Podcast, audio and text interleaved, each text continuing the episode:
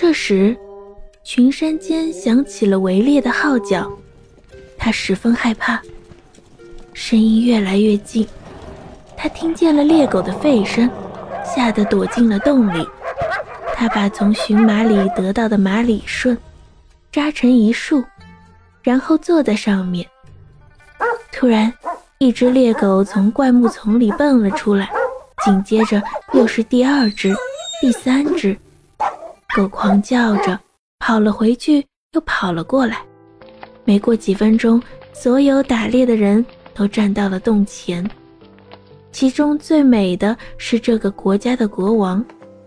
他走向伊丽莎，他从来没有见过比她更漂亮的姑娘了。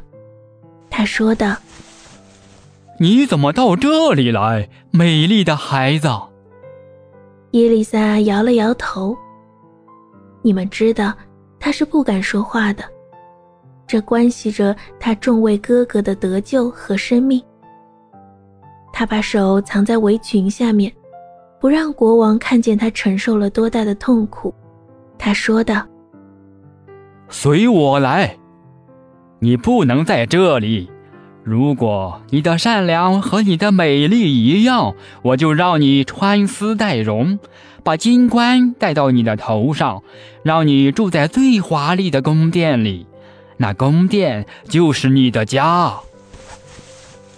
国王把他抱到他的马上，他哭了起来，扭动着他的双手。国王说道：“我是为了让你幸福，你总有一天会感谢我的。”于是国王。把它放在马前，然后骑着马跑去。猎手们都跟在后面跑着。太阳落下去的时候，他们来到了那座壮丽的皇城。皇城有许多的教堂和圆顶建筑。国王把他领进王宫里。王宫高大的大理石的大厅里，有许多喷泉喷着水。大厅的墙上都挂着画，他却没有心思看这些。他哭着，很悲伤，让王宫里的侍女随意给他穿上王室的衣装，在他的头发里插上珍珠簪，给他起泡的手戴上精致的手套。她身着光耀夺目的衣饰走出来，美丽极了。宫廷里所有的侍从官员都把腰弯得更深，向她致敬。国王为她戴上皇冠，娶她为自己的新娘。